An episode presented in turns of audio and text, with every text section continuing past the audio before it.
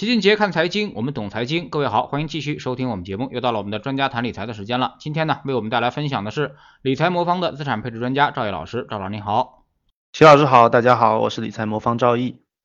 上周呢，这华为和苹果都发布了这个新款的手机啊。与过往不同的是，这新手机啊，似乎没有引发太多的关注和热情啊。那么粉丝的热情呢，其实也应该已经在逐渐的消退了。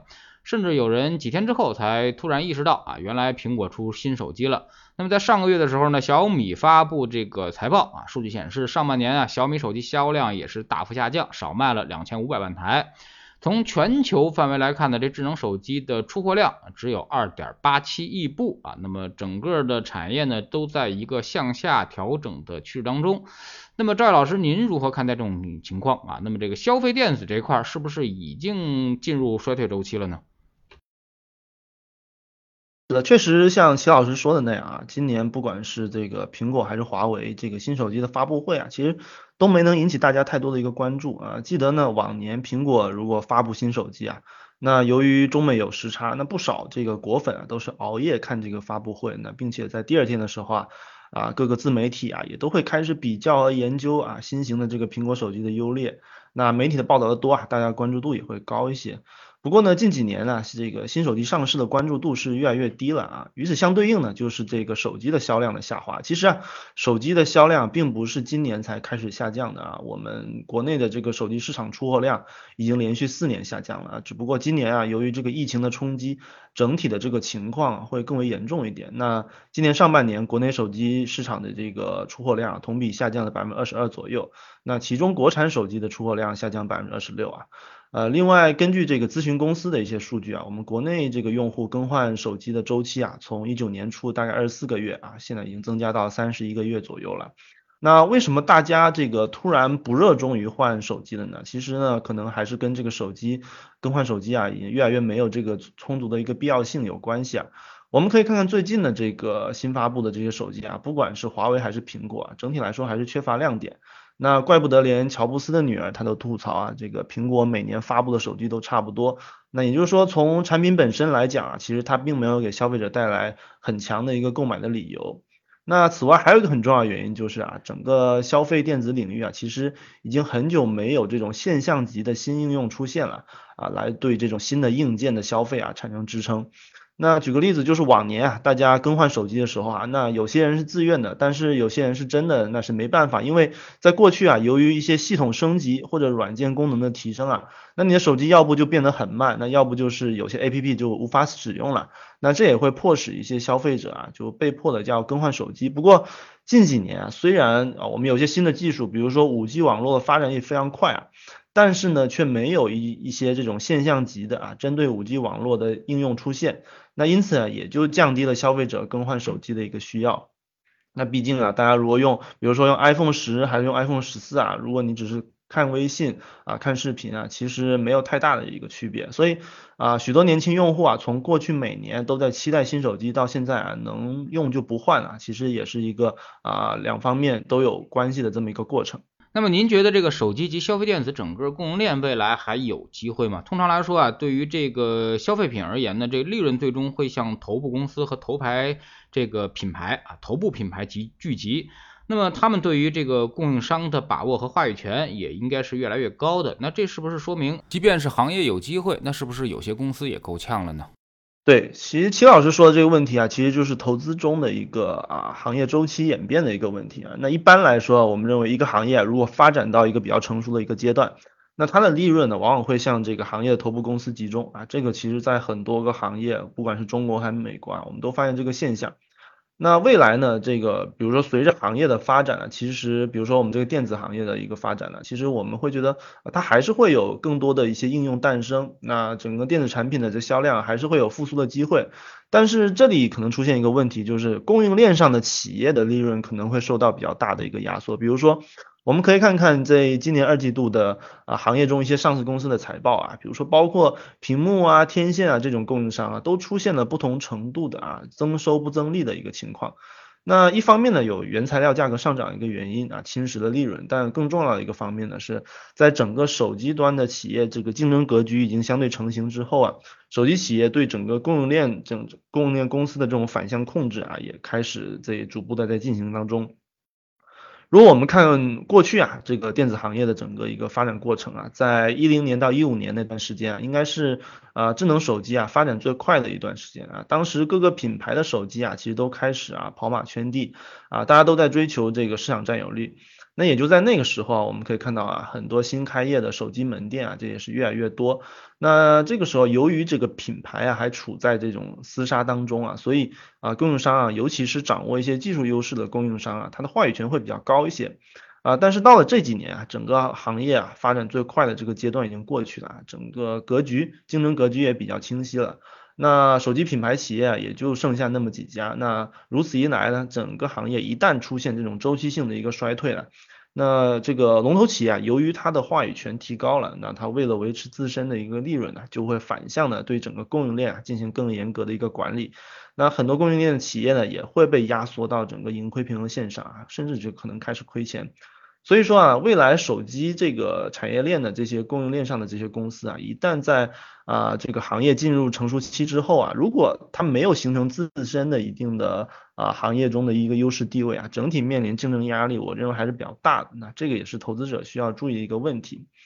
那从另外一个方面来说啊，我们可以看一下整个电子行业这个整体的增长性啊，未来会怎么样啊？那从这个角度来看呢，除了我们之前提到这种头部效应之外呢，其实未来啊，整个存量市场的一个增长啊，很重要的一个看点啊，就是这个行业未来将如何创新。那我们就拿消费电子行业来说啊，目前这个行业的巨头啊，同时也是美股第一大的权重股啊，就是苹果啊。但是苹果在一九七六年成立的时候啊，它只是一个电脑公司呢，并且在很长的一段时间内啊，它并不是一个很成功的电脑公司啊。直到零一年啊，苹果公司啊推出了 iPod，那才成就了它的第一个爆款。那当时的这个 iPod 是 iPhone 手机出现之前啊最好的一个随身听，那很多人也是通过 iPod 认识了苹果的产品。那在这之后呢，直到零七年啊，苹果才推出了第一代的 iPhone，啊，开始进入这个智能手机市场。但是啊，当时由于这个 iPhone 产品它并不完善啊，在第一代、第二代的 iPhone 其实都没有火起来啊，直到了一零年呢，苹果推出了 iPhone 四啊，这台手机才开启了它手机的爆款之路。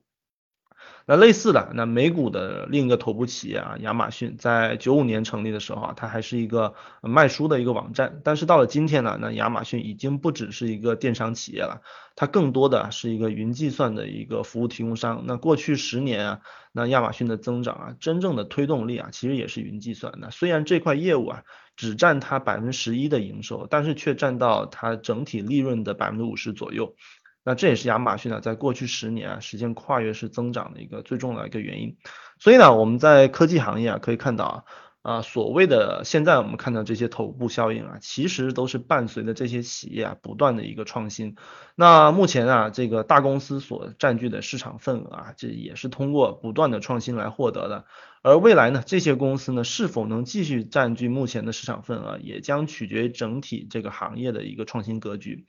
那不过在当前呢，整体这个消费电子行业的创新速度啊，其实正在下降。那啊，手机呢，最近几年我们之前也提到啊，都是只是在做一些啊细枝末节的改进。那像平板啊、手表啊这些领域啊，那一方面它是属于这个市场规模比较小啊，利润率也比较低，那整体市场也现在已经相对饱和了，所以呢，它很难成为目前这些大型电子企业啊的一个新的一个增长点。那目前来看呢，这个我认为啊，汽车和元宇宙可能是两个目前这个消费电子企业比较有潜力能进入的一个市场啊。首先啊，两个市场是少有的这种啊赛道比较大，那同时又能转化目前这些消费电子企业技术的一个行业。那不过究竟是哪一个企业啊，最终能够转型成功，那最终能够在竞争中胜出啊，其实很难预测。就像呢，苹果、亚马逊这样成功的企业啊，它在过去每一步的创新、转型、升级的过程中啊，其实也都充满了不确定性，也充满了各种各样竞争对手的一个冲击。那所以在具体的投资过程中呢，我们还是建议大家，如果要参与这些行业呢，可以坚持这个指数增强的一个方式啊。如果这个行业啊没有特别明显的一个创新呢，那我预计啊啊目前这个头部企业还会在这个过程中啊不断的扩大优势啊，带动指数的一个上涨。那一旦呢，这个行业有一些颠覆性的一个创新呢，其实啊，指数构成的反应啊，也会比大家想象的要快得多。比如说，特斯拉在短短的两年内啊，就已经成为了美股的第四大的一个权重股。那这样子的话，我们如果持有这些优质的指数增强型的产品呢，也能够很好的获得这些创新型企业给我们带来的一个收益。嗯，那么消费电子表现不好，是不是它的整个的上下游啊，包括这个像半导体芯片？啊，像这些是不是也不会表现太好？或者说这个产业周期也至少到明年才能够有所恢复？呃，我个人认为应该还是会受到这么方面的原因的啊。之前我们在聊到芯片的时候啊，其实国产替代啊是一个。呃，很大的一个主题，也是一个很有前景的一个主题。呃，但是我个人是参考这个，比如说日韩啊，或者其他的一些国家的这个半导体发展历史啊，觉得呃很难一蹴而就。那在叠加上呢，我们整个芯片的这个周期啊，这个供给过剩的一个周期现在已经到来了，所以我觉得我还是同意齐老师的说法。啊，可能在这个整个周期，这个至少这个库存周期要过去之后呢，整个芯片啊行业会才会迎来一个比较好的一个机会。那目前来看呢，这个整整体的市场，它在需求在压缩的一个过程中呢，呃，更多的大家投资的过程中啊，更多的还是要集中在头部的一些企业，因为在这过程中呢，必然会面临大量的一个洗牌。那不盈利的企业呢，它其实是需要依靠大量的一个融资的。那头部的企业相对来说存活下来的概率会大一些，所以在这过程中呢，这个整个衰退周期的过程中呢，呃，投资头部企业安全边际会比较高，并且呢，这个未来呢，呃，等它一旦进入这个复苏周期以后呢，我也预计这些头部企业它是能够比较好的抓住未来增长的一个机会的。所以，呃，在这投资过程中呢，芯片这个行业，我认为还是呃坚持这个以配置为基础，然后再通过一些指数增强的方式来抓住它未来一。些机会啊，会比较稳妥一些。嗯，那么消费电子行业这种周期，新能源车是不是也具备啊？那么这两个有没有比较啊？那么未来新能源车是否也会有类似的这个演变经历呢？啊，是的，这个首先呢，这个两者所处的周期是还是有比较大的不同的。但是这个未来呢，我觉得还是呃，新能源车也步入类似的一个周期可能性还比较大。那首先新现在呢，新能源还处在一个渗透率比较低的这么一个快速的增长期啊。这个时期呢，这个企业还处在这个争夺市场份额的一个阶段。那资本方面呢，投入意愿也会比较强一点啊。典型的特点就是它会有高增长，但是行业整体的格局不是很清晰啊，风险也比较大。那相较而言呢，整一个消费电子行业啊，目前已经处于一个平稳期，那行业格局其实已经比较清晰了，头部企业的商业模式也已经确立了，那投资者可以通过投资这类型的企业获取一些相对稳定的一些收益。不过呢，整体行业增速啊，在没有技术创新的情况下，就不会特别快了。那这点我们从一些实体店面的情况也可以看到啊，近几年这个手机品牌的这个开店速度其实越来越慢了，甚至呢已经开始关闭了一些流量比较小的一个店面。但是汽车呢，尤其是新能源车的店面啊，是越开越多啊，尤其是一些高端的商城啊。啊，过去没几个月啊，就可能会有一家新能源汽车的品牌去入驻。那周末的时候也经常会举办一些展销活动，这个就跟智能手机啊，一零年到一二年前后的状况啊是比较类似的。那现在其实也算是新能源汽车品牌这个跑马圈地的这么一个时候。不过呢，这个虽然整体这个产业的产品的销量提升速度很快啊。但是呢，几乎呢所有的这个新能源汽车的公司啊都不怎么赚钱啊，这点我们从上半年的财报也可以看出来。那这其实也是这个这些企业抢占市占率的一个表现。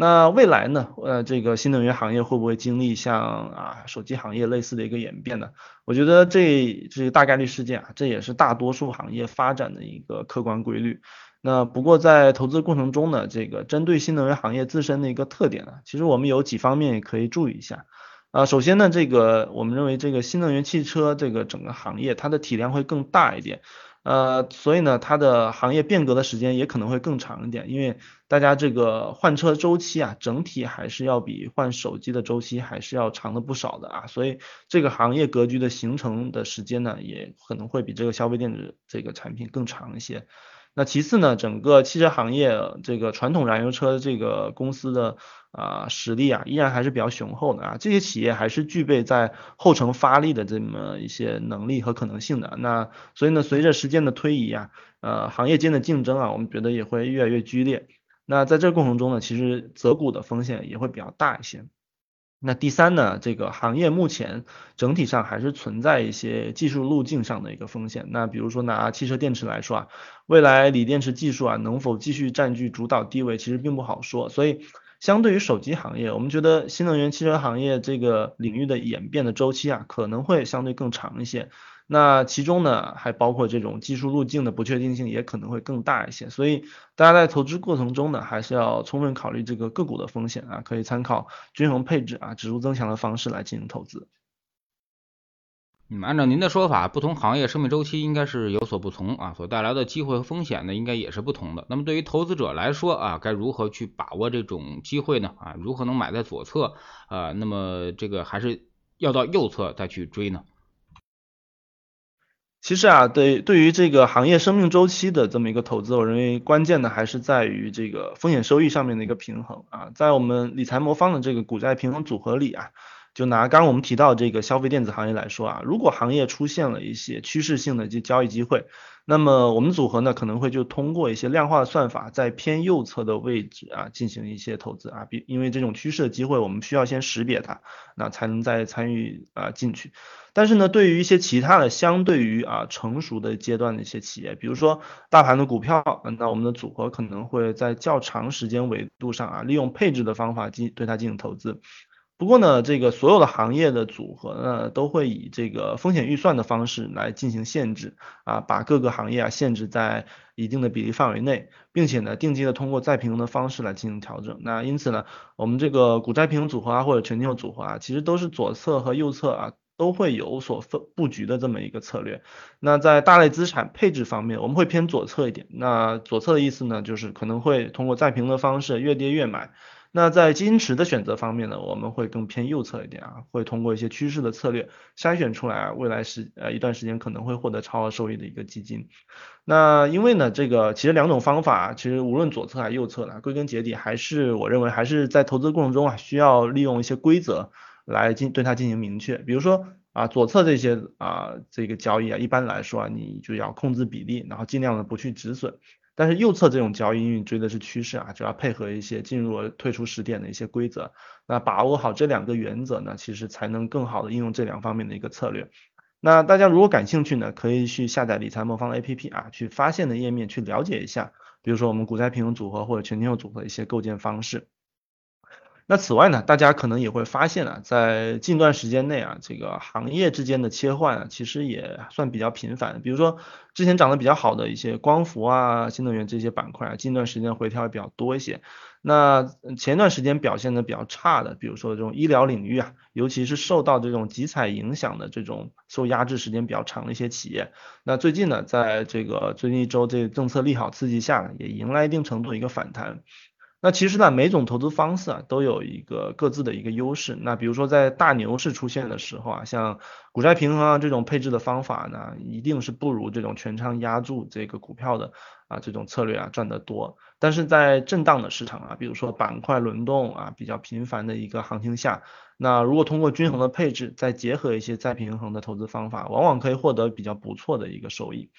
那这就好比啊，比如说啊，长跑、短跑的运动员啊，你让他们俩去比速度啊，那其实肯定短跑运动员发挥会更好一点。那如果大家去比耐力的话，那肯定是长跑运动员会好一些。那我们在选择运动员参赛的时候啊，就需要挑选出不同类型的运动员，然后把他们放在合适的比赛场中。那类似的，如果对于投资者而言呢，其实我们就可以把不同的资产、不同的策略挑选出来，那并且让他们互相配合，来达到最好的一个效果。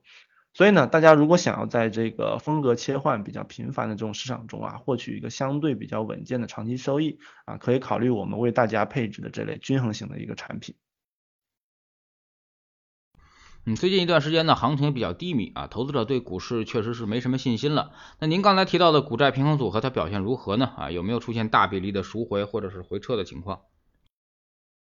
是啊，今年这个股市的表现整体来说是不太好的。那从七月份开始回调的过程中呢，其实在七月份，中证五百大概下跌百分之二点五啊，创业板下跌百分之五啊，沪深三百下跌百分之七。八月份整体比七月份跌的少一点啊，但是几大指数啊仍然是下跌的。那股债平衡组合呢，通过这个均衡配置还有指数增强的一个方法来创造超额收益。这两个月虽然啊也是负收益，但是相比市场啊和基准啊都要好一些。那不过这里需要提示大家，这个基金组合啊其实不保证盈利的，那也不保证最低的收益。过去的业绩呢不预示未来一个表现，那基金组合未来可能存在啊收益波动甚至本金损失的一个风险。大家在投资过程中呢要注意参考基金的销售文件。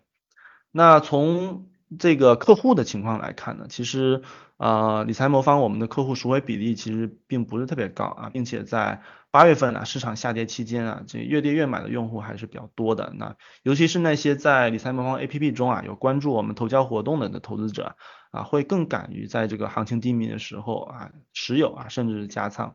那大家如果对于学习这些理财知识啊，或者是投资知识感兴趣啊，可以下载理财魔方 APP 啊。我们最近呢在 APP 中也增加了不少知识分享的一个内容啊，大家如果感兴趣的话，可以登录 APP 了解一下。嗯，呃，这段时间呢，股市其实好像也有点企稳的意思啊。那您怎么看现在的市场状况？呃，确实，这个最近一周的话，其实 A 股、美股的表现都还是不错的。那其实从这个市场整体的观点来看呢，我们没有太大变化。比如说说 A 股的话，最近有出了一个新的经济数据啊，就是八月份的 CPI，呃，同比是二点五啊，较前值二点七其实是走低的。那一方面呢，就是说猪肉的上涨动能呢就是低于预期，那另外一方面呢是这个原油价格啊又出现了一个回落。在叠加上呢，疫情确实对需求有产生一定影响了，那所以整体的呃通胀，我们国内通胀还是维持在比较低的一个水平。那这种大的一个环境呢，其实就啊延续了我们之前的一个判断，就整体国内的需求确实还是比较弱啊。在现在这个情情况下呢，其实国内还是有很大的空间去出台一些新的政策。那新的政策呢，这个大概率啊，这个从历史上来看，可能是在十月份的会议之后到年底期间啊。啊，可能市场会有所反应，所以对于 A 股来说呢，我觉得啊，一方面最近市场有企稳的一个迹象啊，另外一方面其实从年底来看，我们认为还是有机会的。那另外一方面呢，美股呢之前这个上周它反弹也比较厉害，那我们上期节目也提到过啊，其实啊联储这个这种市场的下跌啊，其实和联储这个发表的这个观点啊，这个各种各样言论都很有关系。但整体来看呢，其实。在大的这个宏观经济运行、货币政策运行的一个过程中啊，其实个别的言论其实很难改变它的一个大趋势。那比如说美美国的这个货币政策一个大趋势是什么呢？就是首先在通胀见顶之前呢，它还是会维持一个啊这个加息的这么一个态势啊，来打压通胀。那至于这个加息的速度啊，它比如说这个月它多一些，还还是少一些？那其实你拉长时间来看，你这个月如果加息多一些，那意味着未来的降息可能就会来得快一些。那这个月的如果加息少小一些呢，对未来的啊降息可能就会慢一些。所以整体来说，比如说我们能拿半年一年来看的话，啊，其实联储官员的一些个别的表态，其实不会对它产生特别大的一个影响。那最近市场美股的反弹，其实和这个美联储啊已经开始进入了这个九月加息前的一个静默期还是有关系啊。在这段时间内呢，其实联储的官员呢是不再允许对市场发表任何一个评论的。那所以整体的市场呢，这个又开始在预期啊，联储可能不会像他说的那样那么这个激进的一个加息，所以市场也迎来一个回暖。那不过整体来说呢，就是从长周期来看，目前 A 股、美股认为整体的估值区间呢，现在如果拿十年来看啊，基本已经回落到百分之五十以下了。在这种情况下，那 A 股还有一个潜在的一个政策支持，我觉得大概率在未来是会兑现的。那这种情况下，对于这个全球的这种权益类市场，我们还是整体还是保持乐观的。那在这种情况下，也是建议大家啊，继续通过配置啊或者指数增强这种科学稳妥的方式来留在市场里面，来帮助我们获取未来啊市场一旦上涨给我们带来的一个红利，并且呢，这个上涨呢从过去历史来看呢，它一般会涨得很快，所以呢，你如果不及时留在市场里面，很可能就会错过一些未来的涨幅。比如说美股过去一周的涨幅也算是比较快的，那 A 股过去的一周呢，一些啊小盘的指数涨幅也都还是比较快的，所以呃我也是倾向于啊和大家交流啊，就不要等到指数啊开始上涨以后啊才啊再去进入啊，更多的时候呢，在指数一些比较低迷震荡的时候啊，其实也可以逐渐加入自己一个筹码，来避免呢未来啊指数上涨我们如果错过的话，会造成一些损失。好，非常感谢赵毅老师今天做客我们节目啊，那么也是跟我们了解了一些市场的一些话题啊，特别是最近对于市场热点啊，比如说消费电子的一些事情啊，那么确实现在处于一个周期下行期啊，所以说大家呢尽量不要去赌单一行业啊，那么这这个时候啊，我们还是要相信市场贝塔的啊，那么以整个市场作为布局啊，那么可能会相对来说平稳一些，如果。呃，市场现在周期转动的比较快啊，而且行业轮动的也比较快啊，那你如果是单压行业的话，很容易出问题。非常感谢赵毅老师，再见。谢谢老师，再见。